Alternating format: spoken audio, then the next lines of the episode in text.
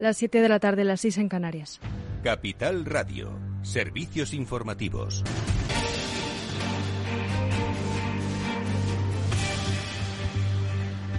Buenas tardes. La sesión de control al gobierno de coalición ha arrancado con un rifirrafe que tiene visos de suavizarse porque, en el fondo, Partido Popular y PSOE por primera vez en mucho tiempo coinciden en la necesidad de bajar los impuestos de los productos energéticos. Eso no quiere decir que no se hayan tirado los trastos a la cabeza porque la coordinadora general del Partido Popular, Cuca Gamarra, ha acusado al gobierno de pedir sacrificios a la población desde el ejecutivo más caro de la historia, mientras que el presidente del gobierno, Pedro Sánchez, ha acusado al principal partido de la oposición de estar atrapado en su pasado cuando aún no ha culminado el proceso de sucesión del todavía presidente del partido, Pablo Casado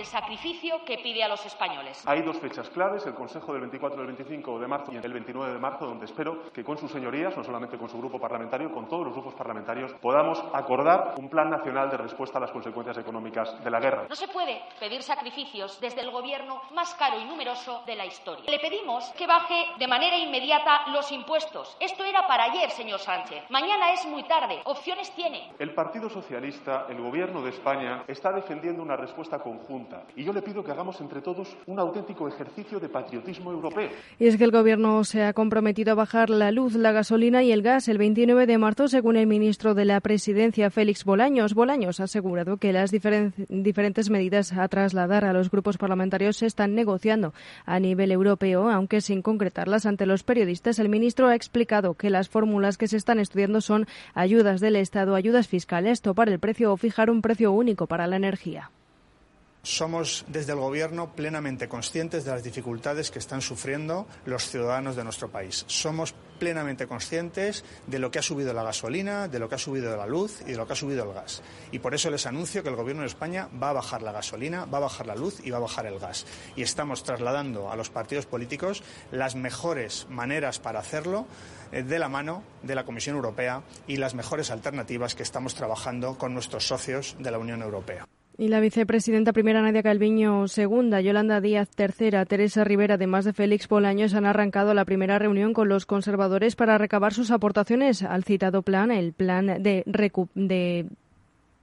el Plan Nacional eh, de Recuperación, pero tras la reunión, la coordinadora general del PP, Cuca Gamarra, ha lamentado que el Gobierno no les haya planteado medidas concretas es que no se han cubierto las expectativas y así se lo hemos trasladado al Gobierno en relación a la necesidad de la inmediatez y la concreción de medidas porque estamos ante una situación que necesita de la inmediatez y de un Gobierno ágil en la toma de decisiones. No se nos ha planteado ni se nos ha trasladado ninguna medida concreta en ningún aspecto ni ningún ámbito más allá de la posición por todos conocida en relación al eh, ámbito energético. Lo que sí que hemos hecho ha sido trasladar las medidas que consideramos que son fundamentales que y la ministra de Transportes, Raquel Sánchez, continúa reunida con los transportistas, pero no con los que han convocado la huelga. Informa Ana Sánchez Cuesta. Buenas tardes. Buenas tardes. La huelga convocada por la Plataforma para la Defensa del Sector del Transporte de Mercancías se justifica por el alza de los costes del combustible y las condiciones laborales de los transportistas. La ministra de Transportes, reunida con el Comité Nacional de Transporte por Carretera, que no incluye a la asociación que ha convocado la huelga, continúa reunida. Los huelguistas consideran que están siendo excluidos de las negociaciones, lo cual está generando todavía más tensiones. Con todo, Raquel Sánchez señala que remitirá las propuestas al Plan Nacional de Respuesta a las consecuencias económicas de la guerra.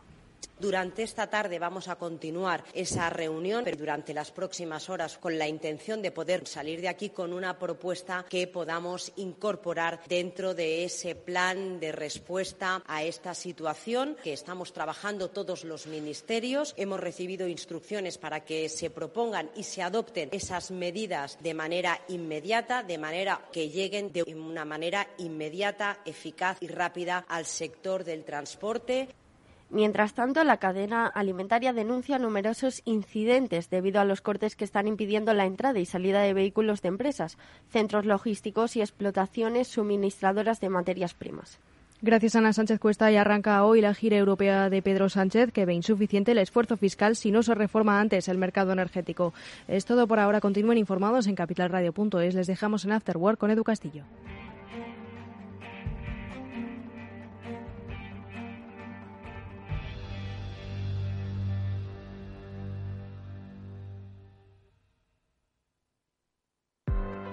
Invierte fácilmente en más de 20 exchanges en tiempo real con Atani, sin comisiones adicionales, con descuentos exclusivos y obtén tu informe fiscal en un solo clic.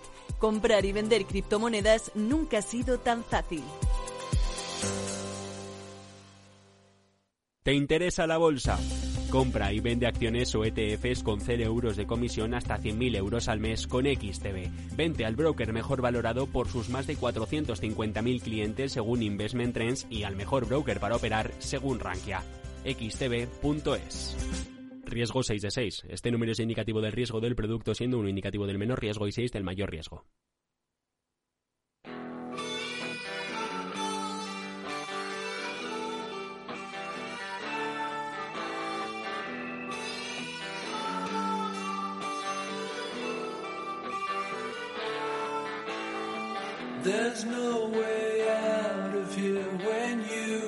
In, you're in for good. There was no promise made, the part you played, the chance you took. There are no boundaries set, the time, and yet you wasted still. Después del trabajo, After Work con Eduardo Castillo, Capital Radio. ¿Qué tal amigos? Buenas tardes, bienvenidos a este After Work que ya comienza en Capital Radio y que hoy va a abordar un tema, yo creo que muy interesante, que nos gusta tocar de vez en cuando, que es el, el de la publicidad. Nosotros nos gusta hablar, bueno, de la publicidad. Aquí lo hacen especialistas y muy buenos, como es el caso de Juan Morraca. Pero nosotros queremos hablar de comunicación, de cómo se comunican las empresas con, con la gente y eso lo hacen muchas veces a través de la publicidad. Y hoy hemos invitado a un especialista en la materia, a Begoña de la Sota, que es CEO de Mediacom, para que junto con Eva García hablemos, CEO de Biggers, hablemos de la publicidad, de cómo hoy debemos entenderla, de cómo se produce esa comunicación entre empresas y stakeholders y cómo trabaja Mediacom en este tiempo de cambios, en este tiempo de transformaciones. ¿no? Transformaciones que luego serán las que comentemos con eh, nuestros invitados a El Transformador. Ya sabéis que, como es miércoles, desarrollamos en directo, lo podéis escuchar por supuesto en diferido a través de los podcasts de Capital Radio y del Transformador, esta sección que hacemos con eh, los especialistas de Salesforce y que hablamos precisamente de experiencias de cambio. Hoy viene mm, una entidad, una entidad financiera muy interesante de la que creo que vamos a poder aprender mucho sobre pensamiento digital. Con Evo Banco, con su CIO, con Rubén Andrés, vamos a hablar en la segunda parte de este programa sobre, pues eso, sobre el espíritu digital de una entidad financiera y las pistas que nos dan para hablar con los clientes. No solo clientes financieros, sino clientes de hoy en día, de digital a digital. Bueno, pues con Rubén Andrés y con Tania Díaz, una especialista de Salesforce, hablaremos en ese transformador. Lo primero de todo, como digo, hablar de publicidad. Hablaremos con Mediacom. Enseguida les saludamos.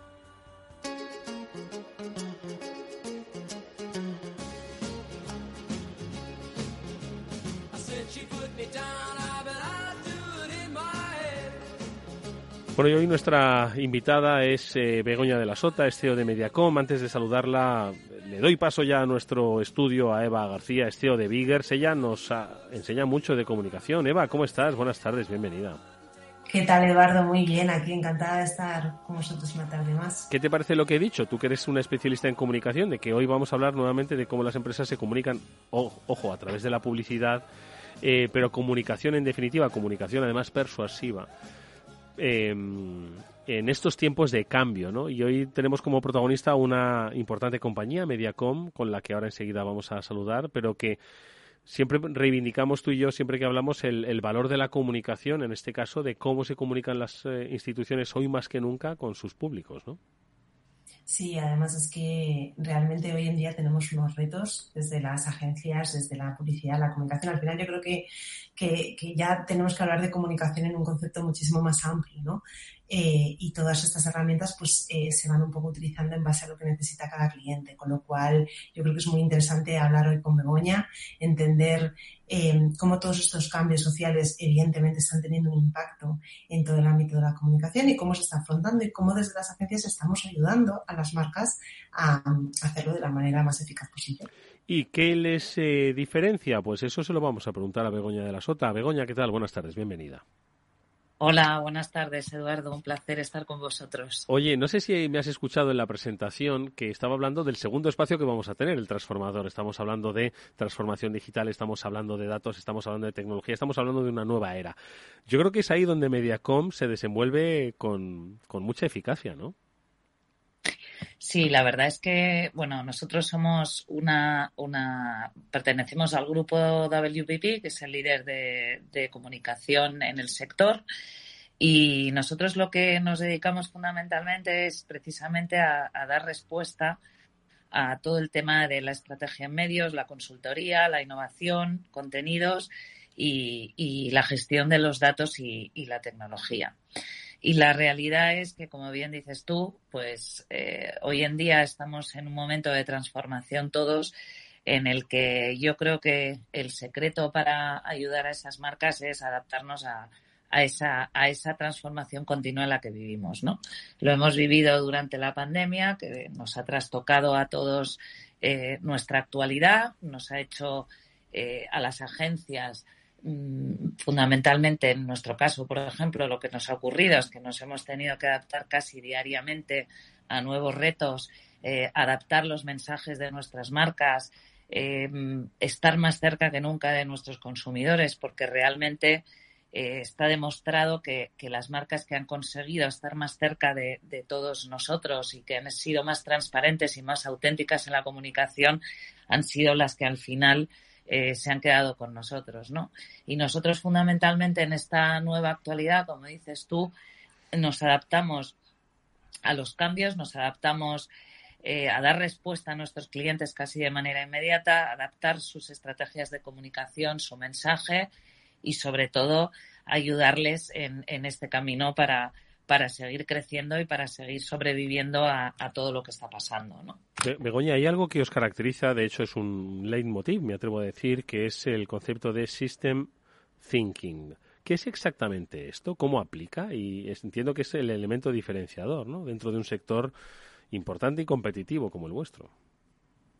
Sí, nosotros, yo te diría que, que mm, nuestro posicionamiento es el bigger picture, que es precisamente lo que hablábamos un poco, ¿no? Ver eh, nuestras marcas en su conjunto, no simplemente eh, la parte estratégica de medios, sino tratar de ayudar a la marca en todo su conjunto y en todo su camino, ¿no? Como te estábamos, eh, como te estaba explicando. Entonces, todo el tema del, del bigger picture al final es englobar toda la manera de pensar, toda la consultoría, eh, toda la parte de innovación, toda la parte de medios, por supuesto, y en todo el tema del system thinking al final es trabajar de manera cohesionada eh, los datos, eh, los objetivos del negocio, los objetivos de marketing, que todo esté mm, en un ecosistema el cual permita una comunicación completamente integrada. Y si me permites decir nuestra diferenciación, eh, para mí, este negocio sigue siendo un negocio de personas para personas, que es el gran mundo de la comunicación, el cual personalmente adoro. Y, yo creo que al final nuestro mayor, nuestra mayor diferencia, te diría yo, que es el talento y las personas que, formamos Mediacom. Yo llevo ya muchos años en este sector y si de algo me siento orgullosa por la parte de Mediacom es en el equipo que hemos creado, tanto a nivel talento como valores humanos, porque para mí sigue siendo un negocio en el que eh, nos relacionamos personas con personas y debemos ser capaces de no perder esa humanidad eh, y ese, ese, toque humano ¿no? que, que, las circunstancias nos están llevando a perderlo, ¿no? Con todo lo que está pasando en el mundo. Sí, es lo que te iba a decir, ¿no? Que, que si miramos a nuestro alrededor hay que, hay que reivindicar nunca más, o sea, ahora más que nunca el, concepto de, humanidad, ¿no? Eva, eh, escuchando a Begoña, ¿qué te, ¿qué te parecen las reflexiones como experta en comunicación que eres? Pues sí, que al final eh, en el mundo de la comunicación realmente tenemos, por mucha tecnología que utilicemos, muchos datos, eh, al final estamos trabajando con personas, personas dentro del equipo, personas son los clientes y los clientes de nuestros clientes. Con lo cual tenemos que tener esa sensibilidad. Es decir, la comunicación habla de, del alma de las personas, de las empresas. Entonces, creo que es la era pensar mucho más en quiénes somos y cómo podemos aportar desde, desde esa diferenciación, más que el que hacemos. Porque al final el que hacemos, digo, al final lleva todo ese recorrido, ¿no? Pero yo creo que es muy importante desde las agencias, desde el sector, desde la comunicación, desde las eh, eh, empresas que realmente comuniquemos desde lo que somos más de lo, desde lo que hacemos. Porque em, actualmente el sector, eh, ¿cuáles son, dirías, Begoña, los retos a los que se está enfrentando y que permite aplicar pues esta reivindicación que hacéis desde Mediacom de las personas, personas para personas, de esa mirada ¿no? Eh, general y mucho mayor que te permita ver en, tiempos donde es difícil ver ver eh, dos años vista ¿no? y nos ha demostrado que es complicado tratar un poco de ver esa página a conjunto ¿cuáles un poco esos retos a los que se enfrenta el sector en el que os desenvolvéis? Pues yo creo, Edu, que el sector en el que nos, bueno, el sector en el que estamos nos enfrentamos a un, a un constante cambio y una constante transformación, como hemos dicho. Primero fue la pandemia, eh, ahora desgraciadamente eh, estamos sufriendo o están sufriendo, eh, la, estamos sufriendo la guerra de Ucrania, pobres, que es terrible las noticias que, que, bueno, lo que está pasando en Europa, ¿no? Y yo creo que en este contexto en el que mm, continuamente todo está cambiando, debemos de estar más que nunca preparados para, para para lo que pueda venir, debemos proteger a nuestras marcas, debemos proteger a nuestros clientes, debemos estar en continuo movimiento en el sentido de tener una estrategia adaptada a las necesidades de cada momento, ¿no? Y, también esa incredulidad mm, eh, que nos, bueno, que nos trasladan desgraciadamente nuestros políticos en este momento, porque mm. todo es muy inseguro, pues nos hace también de alguna manera responsables eh, a nosotros de proteger eh, a todos nuestros consumidores y de proteger a nuestras marcas, ¿no? Y de adaptarnos a esas necesidades que van que vayan surgiendo. Son sin lugar a dudas retos que entiendo por la experiencia tanto de Mediacom como por tu propia experiencia, pues creo que jamás había afrontado. La, la, compañía estoy seguro que ha vivido momentos, ¿no? De intensidad, de cambio, de dificultad, pero eh, como los de hoy, eh, los que acabas de definir, nunca se había enfrentado ni el sector en su conjunto, ni entiendo que tú como profesional de la cosa con amplios años de experiencia, ¿no? Pues la verdad es que no, Edu, pero sinceramente nosotros lo que hemos hecho desde Mediacom es, mm, bueno, fortalecer ese lado humano, como ha dicho Eva, estar más cerca que nunca en momentos duros con nuestros clientes, acercarnos más a ellos, eh, darles nuestro apoyo, demostrarles nuestro compromiso, adaptando sus mensajes y acompañándoles en todo momento eh, en este, en este, mm, bueno, en este contexto tan complicado en el que ha sido eh, pues demostrar esa parte humana también por las marcas, pero a la vez no dejar de comunicar, ¿no? Porque, porque es cierto que hoy en día el que deja de comunicar desaparece, porque el, panorama de los medios es así. Y, esas marcas que han demostrado, como te decía, esa, autenticidad y esa cercanía y ese apoyo eh, a todos nosotros cuando, cuando lo estábamos pasando fatal y ahora que eh, en Ucrania lo están pasando fatal y lo que está pasando en Europa, pues yo creo que al final eh, es, adaptarte a, las necesidades y adaptarte a las nuevas circunstancias, porque estamos en un, en un mundo en el que todo cambia de un momento a otro. Hmm. Eh, vuelvo a insistir en un tema eh, que me gustaría que nos ayudases a identificar porque quizás para mucha gente decir, oye, primero las personas, dice, por supuesto, estoy de acuerdo, ¿no? Dice, pero ¿cómo llevamos a cabo una política, una estrategia desde la propia compañía y luego ayudar a los clientes de poner primero a las personas, ¿no? Que de alguna forma tengamos que reivindicarlos porque se nos olvidó poner. Entonces, ¿cuáles son los ejemplos que nos puedes eh, compartir, eh, Begoña, sobre cómo las personas se ponen primero, tanto en la propia Mediacom como luego en el trabajo que realizáis para vuestros clientes? Pues nosotros, mira, a nivel Mediacom hemos puesto en, marcha un montón de iniciativas. Eh, nuestro leitmotiv es People First, Better Results. Hemos hecho, hemos creado, de hecho, un Mental Health Program, un Wellbeing Program. Estamos cada vez más cerca de, nuestros equipos para, pues, por ejemplo, en la pandemia lo que hemos hecho es apoyar mucho a la gente que estaba sola, a esas personas que se habían desplazado de sus familias y no podían llegar a verlas. Hemos creado programas, hemos creado eh, webs, hemos creado eh, chats continuos durante toda la semana. Estamos poniendo en marcha una política de flexibilidad mm, en el teletrabajo. Estamos también eh, creando mm, bueno pues ambientes de trabajo en el que la gente pueda manifestarse y podamos no solo por inquietudes profesionales sino también por inquietudes personales y estar continuamente cerca de ellos para, para dar ese apoyo y para que sientan eh, bueno, pues que la compañía no es solo una compañía, sino que también estamos mirando por su, por su mental health, ¿no? Y luego en cuanto a los clientes, nosotros mm, eh, hemos estado cerca de nuestros clientes en todo momento. Hemos creado eh, chats, hemos creado, hemos hecho continuamente workshops, streaming, hemos estado en continuo contacto con ellos y yo creo que que ese, ese, ese haber estado ahí en el momento tan, tan complicado pues genera un nexo de unión eh, mucho más fuerte y mucho más humano, ¿no? Y, en, es relaciones personales. Para mí todo esto se basa en relaciones personales. Hmm.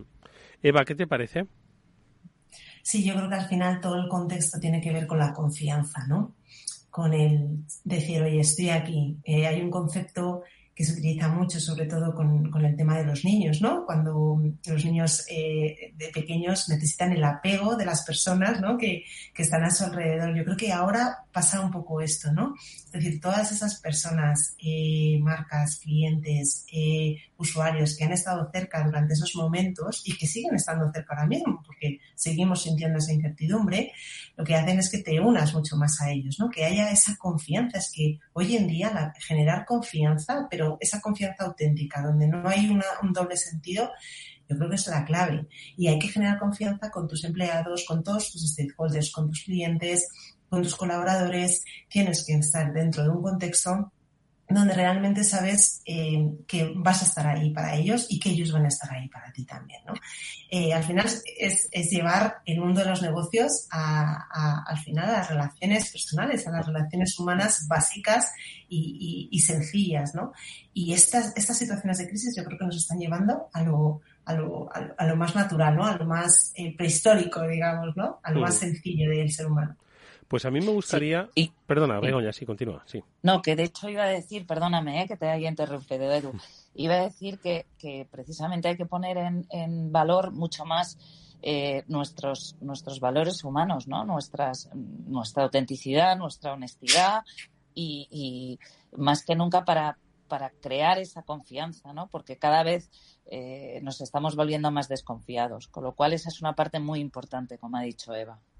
No, pues yo es que te quería eh, pedir, ¿no? Una especie de, de, llamada a la acción a empresas que vean eh, en las cosas que estamos hablando no como una, vía para eh, vender más, sino una vía para comunicar. Es decir, hoy creo que la publicidad da el salto, ¿no? Bueno, desde hace tiempo ya, pero hoy en estos tiempos creo que la publicidad ha dado el salto para aquellas empresas que no tienen necesariamente que vender algo, sino que quieren comunicarse con alguien y lo hacen a través eh, pues de las herramientas ¿no? profesionales que da pues una compañía como es el caso de Mediacom ¿no?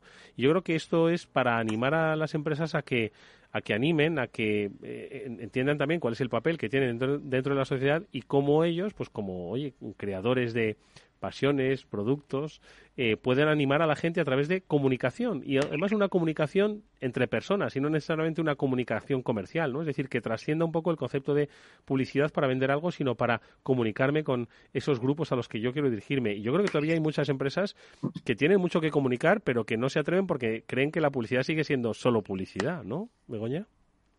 Pues yo estoy totalmente de acuerdo contigo, Edu, y he tenido la gran suerte de ser jurado últimamente en bastantes premios. Esto es lo que tiene la pandemia también y el teletrabajo, el poder conectarte ¿no? online y, y sí que te puedo decir que estoy viendo que hay muchas marcas que cada vez son más valientes, ¿no? Y desde aquí sí que me gustaría hacer un llamamiento, como dices tú, porque en todo este tema de la responsabilidad y de la confianza, creo que todos tenemos eh, un poquito de, responsabilidad, nunca mejor dicho, eh, para cambiar todo esto, ¿no? Entonces, yo animaría a las marcas a, comunicar, como dices tú, más humanamente. Los mensajes se han vuelto más humanos en, mm. toda la comunicación de las marcas, sobre todo en las marcas de siempre. Y, y, creo que debemos utilizar la comunicación precisamente para eso, ¿no? Para, para crear ese mensaje humano, para hacer un llamamiento de lo que está pasando y, y, para, y para aportar nuestro pequeño grano de arena para que las cosas cambien, ¿no? Hmm. Eva. Sí, yo creo que ahí tenemos una labor fundamental eh, y desde la, desde la responsabilidad de las empresas, desde esa confianza que tenemos que generar y también teniendo en cuenta esa valentía que decía Begoña, ¿no? Eh, tenemos que salir ahí fuera y mostrarle a la gente lo que somos y lo que hacemos desde, desde nuestra autenticidad. Que no haya miedo. Yo creo que al final las crisis nos preparan y nos dan ese nervio para realmente hacer las cosas de una manera diferente. Y hoy en día la gente quiere mensajes y actitudes diferentes, eh, valientes y que eh, realmente podamos salir de lo establecido, ¿no? Yo creo que ya la gente necesita eh, ese plus y por lo tanto las marcas y las agencias tenemos que estar preparados para darle lo que a la gente necesita.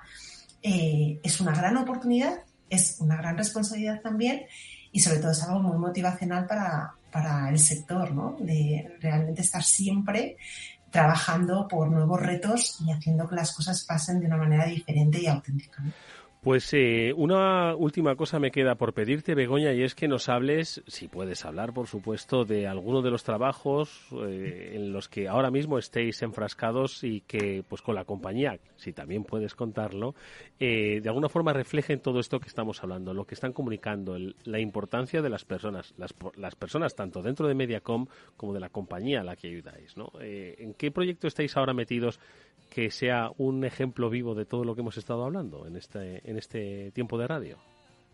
Pues mira, nosotros ahora mismo, eh, en concreto, proyectos van a salir ahora, con lo cual eh, no voy a decir nombres, pero sí que estamos metidos en proyectos, muchos proyectos de diversidad e inclusión, estamos metidos en muchas eh, campañas para, para comunicar conjuntamente bajo ese paraguas esos mensajes humanos. Estamos metidos en, todo lo que es a nivel compañía, eh, como te comentaba, en el mensaje del mental health, eh, creando ese, ese programa que hemos creado al que queremos darle luz.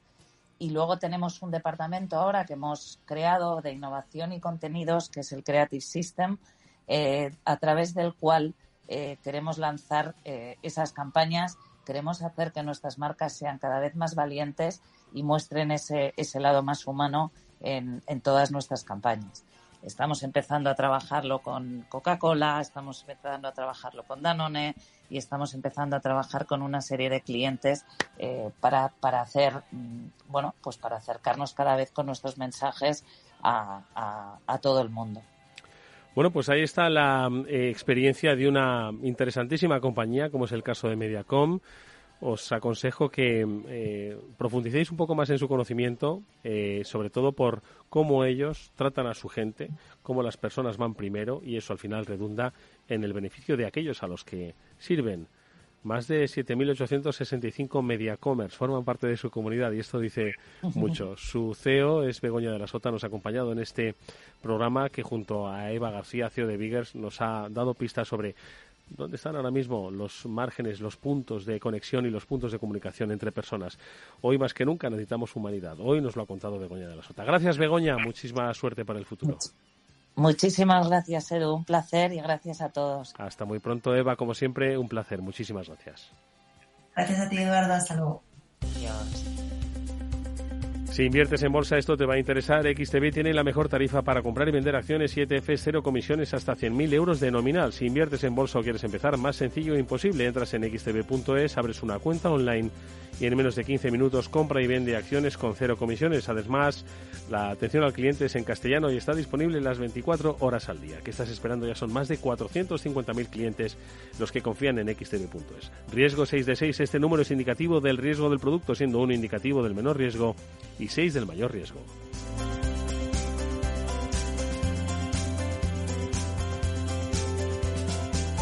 After Work con Eduardo Castillo. Finanbest, ganadores del premio del diario Expansión a la cartera de fondos de inversión más rentable en 2021 en categoría conservadora. Finanbest, cinco estrellas Morningstar para nuestro plan de renta fija mixta. Finanbest, gestor automatizado líder en rentabilidad por tercer año consecutivo. Finanbest, tú ganas.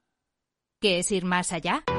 Con Arval podrás llegar donde te propongas de la forma más sostenible y darle a tu empresa todas las soluciones de movilidad que necesite, asesorando con las mejores opciones de movilidad para las distintas necesidades de tu flota, con vehículos electrificados, bicicletas, coche compartido. Arval, la transición energética arranca aquí. Más información en arval.es. Los viernes en Capital Radio, la salud protagonista. Valor Salud. Industria, pacientes, profesionales y directivos del sector. Investigación y todas las áreas del mundo de la salud y sanidad con sus personas y empresas. Evolución de la pandemia. Novedades de nuestra medicina y sus profesionales. Con los expertos y destacadas empresas. Valor Salud. Cada viernes a las 10 de la mañana, la salud protagonista con contenidos claves y un estilo propio. Valor Salud. Con Francisco García Cabello.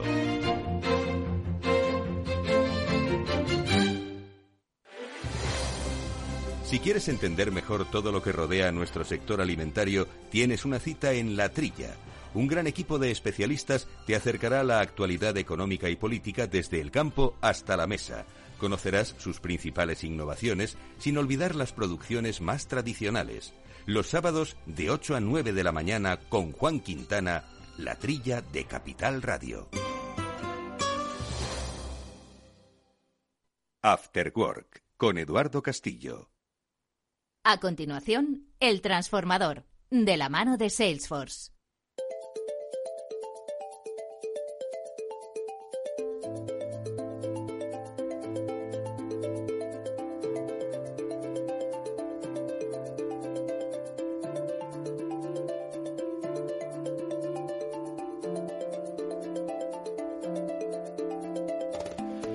Bueno, pues ya comienza aquí nuestro espacio El Transformador. Ya sabéis que es un espacio que desarrollamos junto con los especialistas de Salesforce para conocer las experiencias de transformación y de cambio digital de numerosas compañías. Pero nuestro caso de hoy es un tanto eh, curioso porque ¿Cómo se transforma digitalmente una compañía, en este caso una entidad financiera que nació ya digital? Bueno, pues yo creo que de esa experiencia nos va a servir para muchos, no solo para otras entidades financieras, sino para otros sectores, entender cuál es el pensamiento y la cultura digital de una compañía, de una entidad como es Evo Banco. Lo vamos a saber eh, con la ayuda de su CEO, su Chief Information Officer, que es eh, Rubén Andrés, que mm, está aquí en nuestra em, en nuestro transformador, al que ya saludamos. Rubén, ¿qué tal? Buenas tardes, ¿cómo estás? Hola, buenas tardes, encantado de estar con vosotros. Ahora nos, nos, nos respondes a esta gran duda, ¿eh? ¿cómo se transforma digitalmente alguien 100% digital? Sí, sí, por supuesto.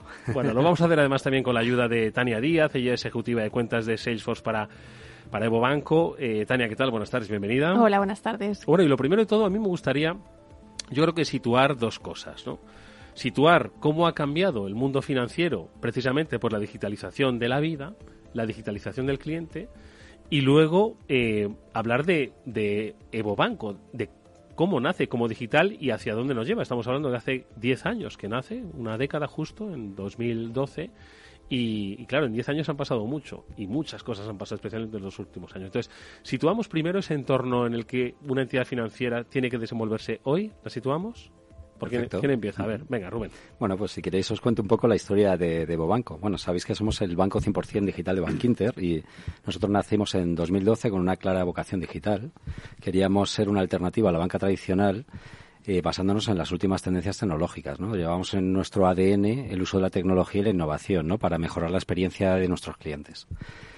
Y bueno, rápidamente nos dimos cuenta que era una ventaja competitiva jugar en, este nuevo terreno que se estaba moviendo, que las grandes tecnológicas como Amazon, Facebook, eh, Twitter y todo este tipo de, de, compañías se movían con bastante soltura y la banca pues todavía estaba un poco enquilosada ¿no? en ese mundo más tradicional. ¿no?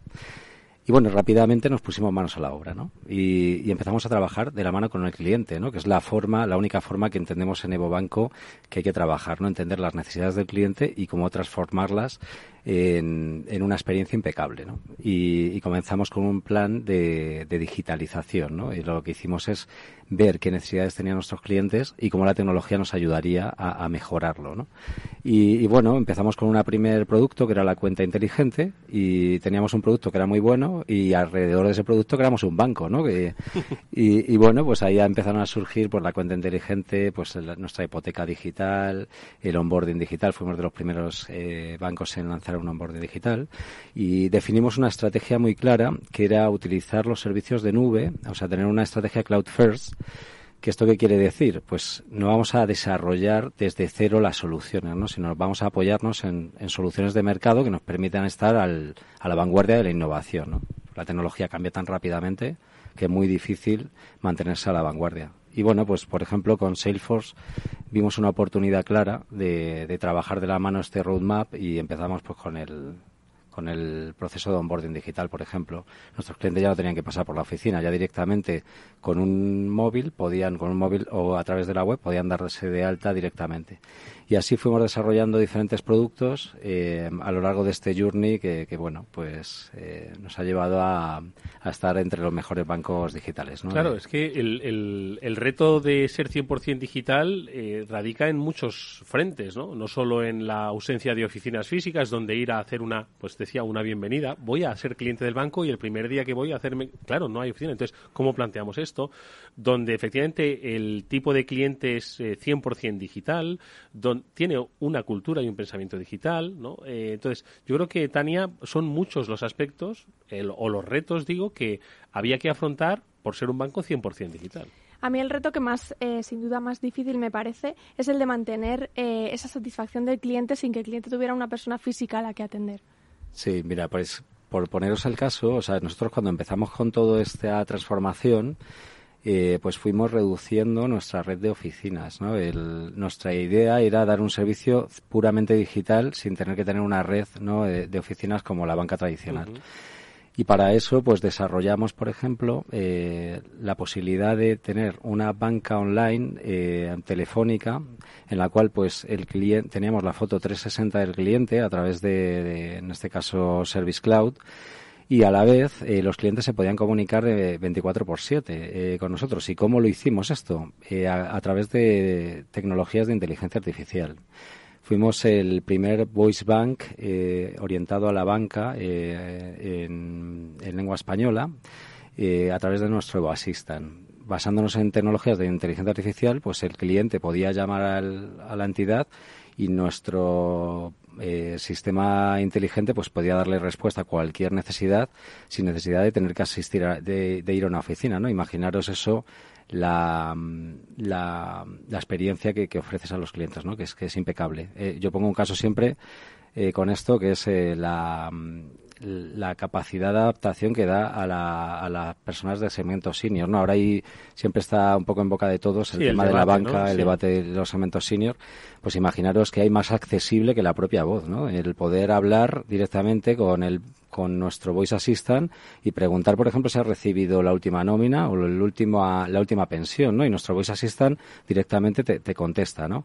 Eso es muchísimo más accesible, por ejemplo, para personas mayores que el tener que ir a incluso a una oficina, ¿no? Porque simplemente, pues oye, igual que hablas con tu gestor personal, pues puedes hablar con tu gestor digital, ¿no? Y, bueno, eso es un ejemplo y, también por otro lado, pues gracias a pues ir teniendo mayor conocimiento del cliente, empezamos a gestionar las operaciones de manera más eficiente. Eh, cuando llamaba cualquier cliente al nuestro call center, automáticamente se levanta una ficha 360 de ese cliente donde tenemos todos los indicadores, el número de veces que he hablado con nuestro asistente, si las iteraciones que ha tenido con el banco han sido satisfactorias o no, y rápidamente pues le damos una solución sin tener que, pasar por una oficina, ¿no? Yo creo que, que, eso es un poco el... ¿Esto es el concepto de proceso desasistido? Exacto. O sea, en, en EvoBanco lo que buscamos es que mm, el cliente tenga toda la operativa en la palma de su mano y si no la tiene en la palma de su mano y necesita hablar con, con un agente, pues que lo haga de una manera sencilla y, rápida, ¿no? Y, parte de eso, pues es la, la mejora operativa que hemos, que hemos vivido en, en nuestro, en nuestro call center. Por eso, y, si te parece, retomo nada brevemente el debate al que hacía referencia, ¿no? Sobre la asistencia, pues, a los mayores de entidades financieras esta es una lectura en positivo del papel de la inteligencia artificial o del desarrollo tecnológico que puede ser mucho más integrador si cabe, incluso prescindiendo de lo que quizás el debate dice que debe existir, ¿no? que es la presencialidad la persona, etcétera. Exacto. Mira, por ejemplo, hablando también de tecnologías de inteligencia artificial y, y de la experiencia de cliente, y nosotros tenemos un producto ahora que es la hipoteca digital, que, para nosotros es un ejemplo de proceso digital y de facilidad y, hacerle la vida más fácil al cliente, porque imaginaros la gestión de una hipoteca, qué locura es. Yo no sé, imagino que habréis, eh, tendréis hipoteca y si no la tenéis, pues podéis llamarnos a Evo Banco y encantados de. Ahí está, ahí está, la llamada. Pero bueno, el caso es que con nuestra hipoteca digital fuimos el primer banco en poder dar una experiencia de cliente completamente digital sin tener que pasar por una oficina solo para el momento de la firma cuando tienes que ir a ante notario, ¿no? Que eso no lo podemos digitalizar aún, ¿no? Y todo esto se lleva a cabo, pues, eh, con un journey súper eh, sencillo en el cual el cliente va aportando toda la documentación y el sistema automáticamente va procesándola y llevándola hasta el momento de firma. Un tema que estamos trabajando a nivel de inteligencia también, utilizando tecnologías de última generación, es la eficiencia de los procesos, ¿no?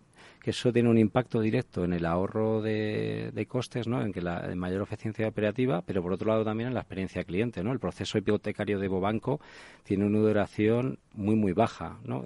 Somos mucho más competitivos, competitivos que, el resto y, eso es debido a que procesamos la documentación del cliente de manera desasistida. Intervienen solo, tenemos bots por un lado, que como tecnología de RPA, de robótica, que lo que hace es llevar a cabo operativa de manera autónoma y luego también procesamos la documentación con sistemas de OCR y extracción de, información con inteligencia artificial. ¿no? O sea que yo creo que ya es un tema de ya el tema de la accesibilidad, la eficiencia, todo este tipo de, puntos están cubiertos con, con, este ejemplo que os cuento y bueno, y tenemos tenemos muchos, ¿no?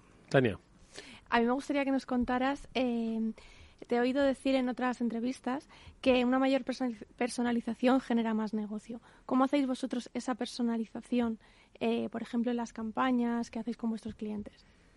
Pues mira, Tania, yo ahí en EvoBanco yo creo que también fuimos pioneros en la personalización. Hacemos eh, uso de, los datos que poseemos de, todas las iteraciones que tienen nuestros clientes con, la entidad y lo que hacemos es llevar a cabo comunicaciones en tiempo real en función de la situación que se encuentra el cliente. Y, os voy a explicar esto. Tenemos como una especie de sensores que detectan lo que está ocurriendo al otro lado en los canales digitales y le proponemos soluciones al cliente frente a situaciones que se está encontrando. Por ejemplo, imaginamos que un cliente en un cajero pues se le queda bloqueada la tarjeta.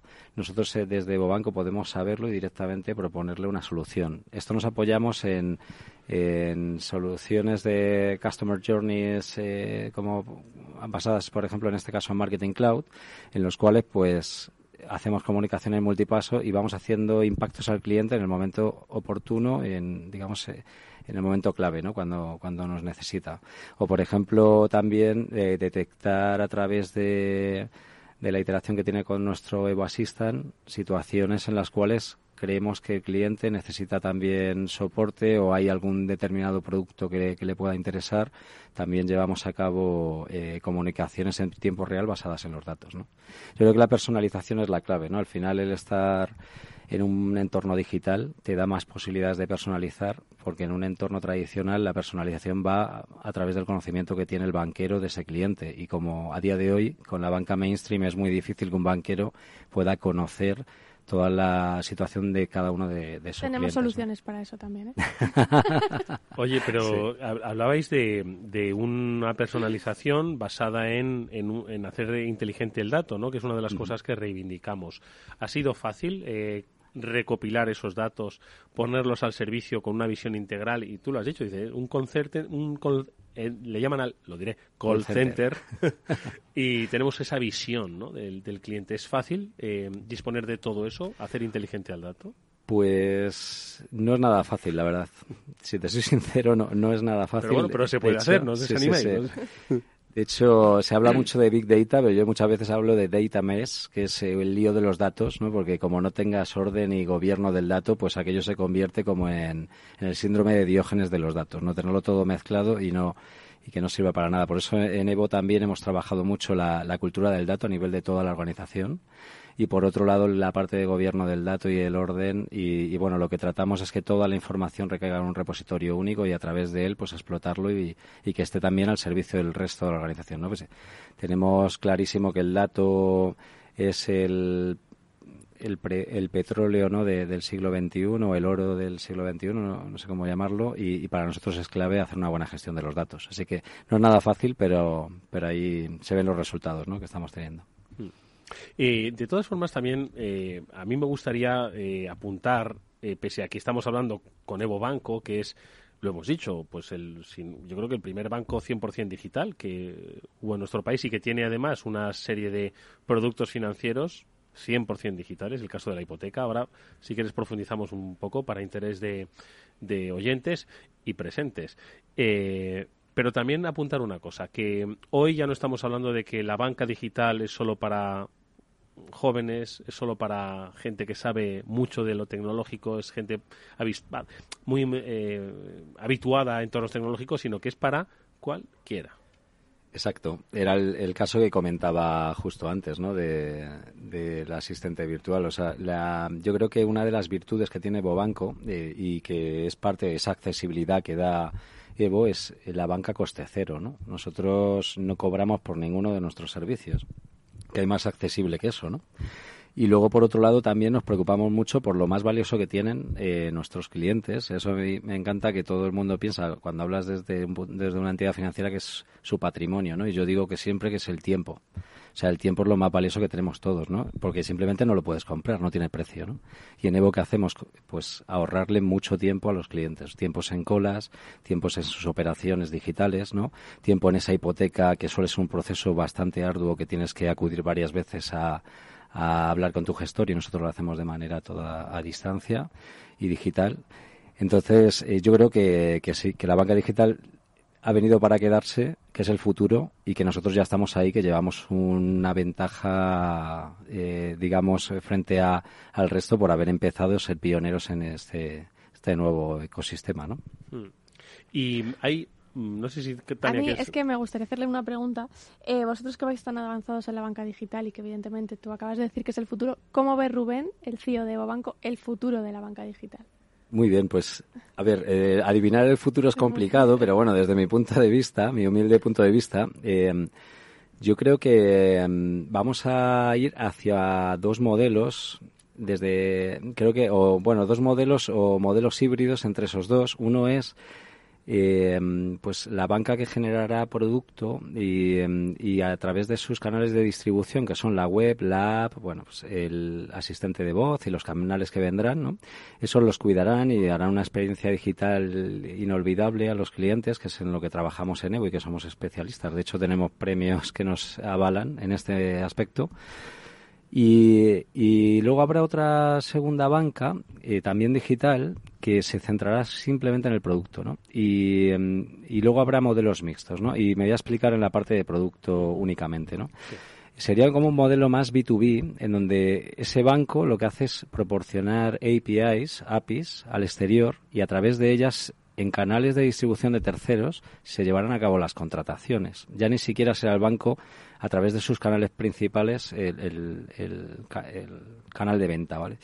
Y luego habrá modelos híbridos, por ejemplo, yo voy a poner un caso de Evo que ya hemos desarrollado también, por cierto, que es el de la hipoteca. Nosotros eh, sigo hablando de la hipoteca porque yo creo que ahí hemos desarrollado eh, todo, lo, todo este ámbito. Es un generador de ideas. Sí, sí, sí. Mira, por ejemplo, en la, hipoteca de Evo tienes la posibilidad de pedir la hipoteca a través del canal eh, telefónico, por ejemplo. ¿no? Puedes llamar y, intentar, eh, bueno, solicitar la hipoteca. Luego tendríamos el canal digital puramente a través de la web. Pero luego tienes otro canal que es el que se lleva a cabo directamente desde las web de terceros, de agregadores, en los cuales ellos se integran vía API con los sistemas de Evo y el Journey empieza en el canal de Rastreator o de Idealista y termina en el canal de Idealista.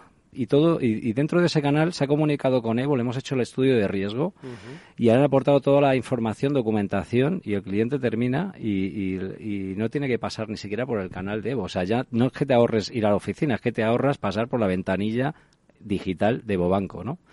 Por eso nosotros tenemos esa, o sea, tenemos como el, el, mundo mixto, ¿no? Tenemos tanto los canales de distribución propios como los los de, de terceros, ¿no? Tenemos abierta esa vía. Y yo soy fiel creyente de la integración de sistemas con sistemas.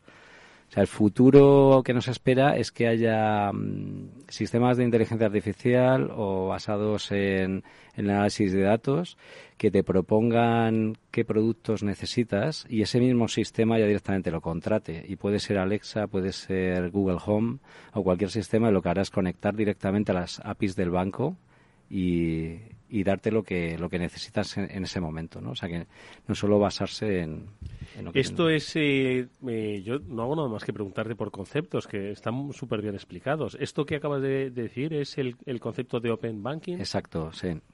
Open Banking va, yo creo que hay como varios niveles de madurez, ¿no? de evolución del Open Banking. En Evo quizás hemos ido más allá. Open Banking nace con la normativa PS2, ¿no? de la normativa de pagos eh, a nivel europeo, en la cual pues los bancos teníamos que exponer una serie de servicios para que pudieran ser consumidos por terceros, servicios de principalmente de medios de pago, ¿no? Poder conocer los movimientos, hacer transferencias, que eso se pudiera hacer a través de estas APIs, ¿no? Pero si miras un poquito más allá de ese, de ese caso de, de uso, intentas llevarlo a modelos de contratación, pues oye, pues puedes exponer tus procesos de contratación de esa misma forma y que sean utilizados, pues por ejemplo, Voy a poner otro caso, Fintonic, que tenga un comparador de cuentas y a un clic yo me cambio de un banco a otro y, no tengo que pasar tampoco por la por el proceso ¿no? de, contratación de full online que tenga cada una de las entidades, ¿no? O, poder, o por ejemplo poder con Open Banking nosotros estamos trabajando, la verdad que tenemos podría contar muchísimos temas que tenemos en paralelo, porque en Evo es que decimos que está, está todo efervescente, ¿no? Porque estamos trabajando en múltiples líneas, ¿no? Pero hay una muy interesante que es el paperless, que es poder pedir eh, préstamo al banco o crédito sin tener que aportar los incómodos papeles, ¿no? Tener que incorporar la nómina, los recibos, toda esa información que te suelen pedir las entidades para garantizar el, estudio de riesgo de crédito. Bueno, pues... que estoy oyendo una ovación ahí fuera.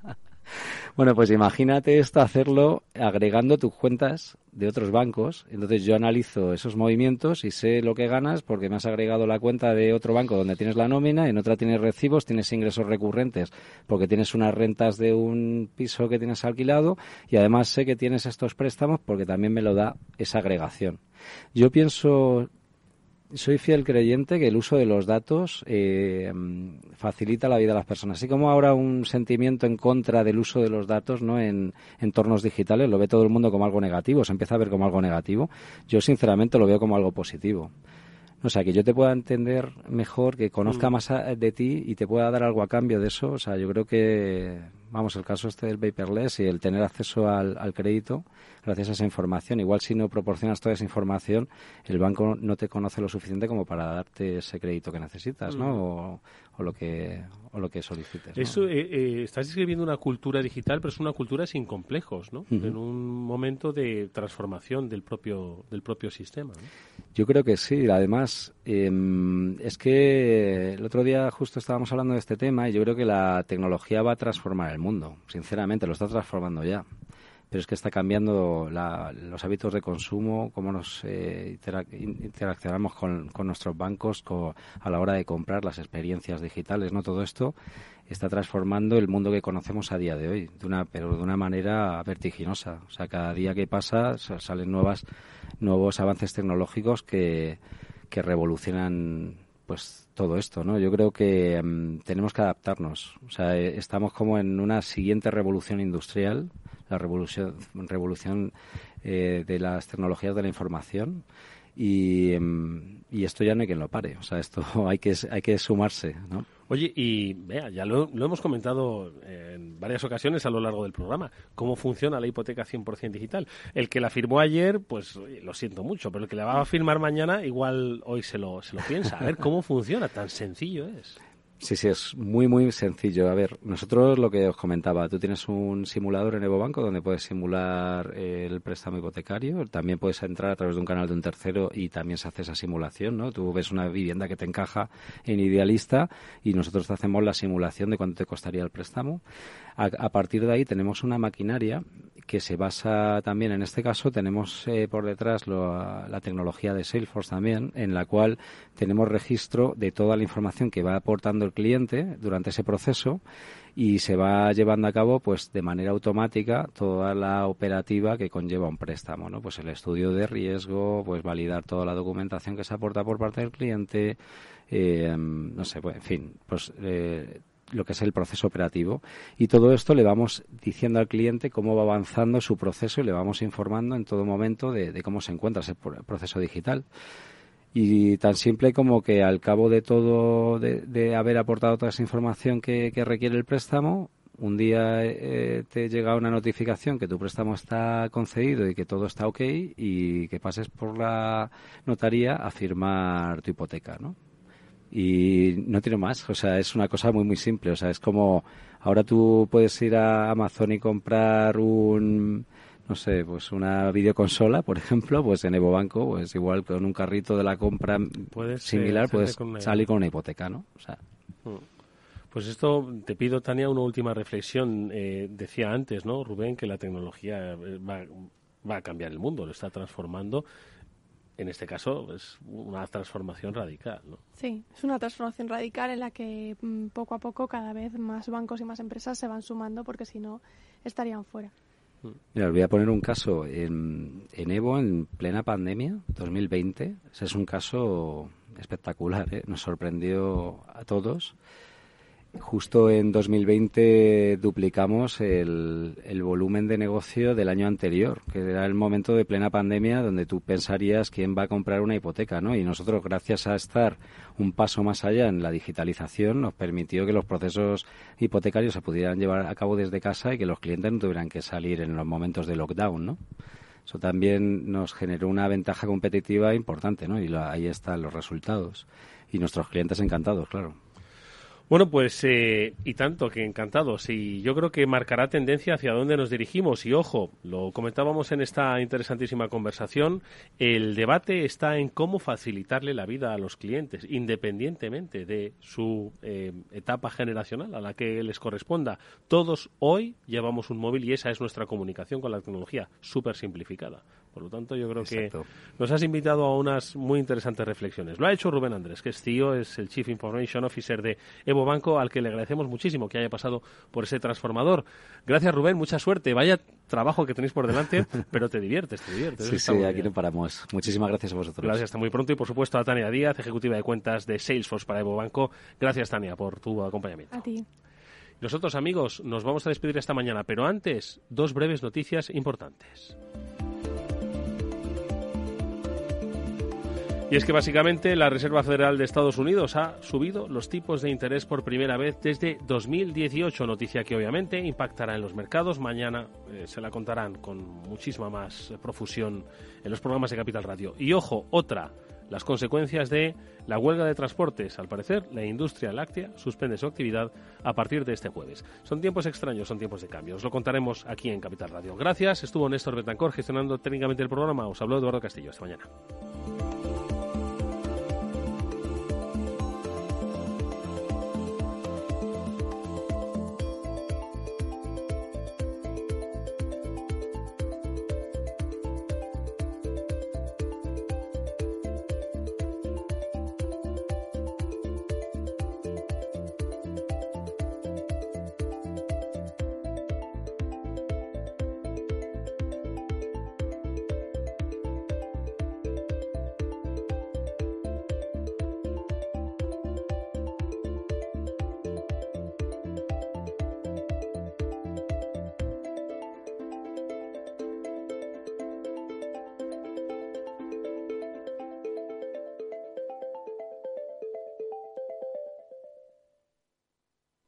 Salesforce les ha ofrecido el transformador.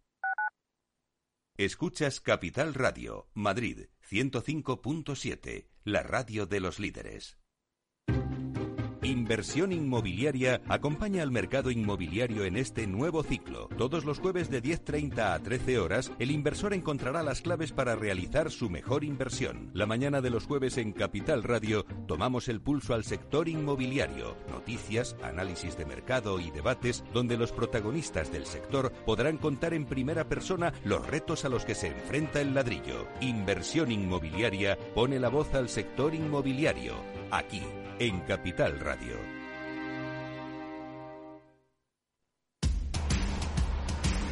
No pierdas detalle de todo lo que afecta a tus inversiones y a tu bolsillo. Toda la información en Mercado Abierto con Rocío Arbiza, de 4 a 7 de la tarde en Capital Radio.